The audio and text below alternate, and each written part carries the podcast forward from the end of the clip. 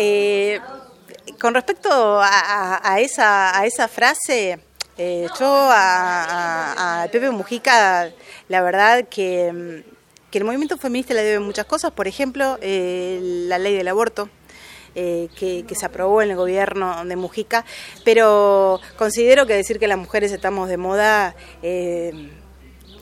no, no, no, es una frase demasiado afortunada. Eh, en realidad las mujeres eh, eh, y los hombres tenemos que estar en situación de, equidad.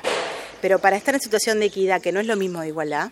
tienen que generarse políticas afirmativas, es decir, situaciones que favorezcan a las mujeres para que, que podamos acceder a las mismas cosas que pueden acceder los varones. Entonces, en realidad no es que las mujeres están de moda, sino que las problemáticas de las mujeres hoy son más visibles y las mujeres mismas se dan cuenta que hay situaciones que nos han pasado toda la vida, como el tema de los cuidados, que hemos realizado toda, toda la vida y que no pueden ser así. Y que la violencia que se ejerce sobre nosotras, que se ejerció lamentablemente toda la vida y que muchas mujeres aguantaban por estar no con su marido, con sus parejas, hoy las mujeres tenemos la posibilidad de decir que no.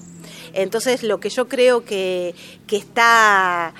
en el tapete de la agenda política, y no creo que es una moda, es eh, eh, la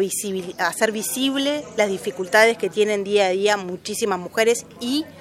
muchísimas mujeres pobres y jóvenes en este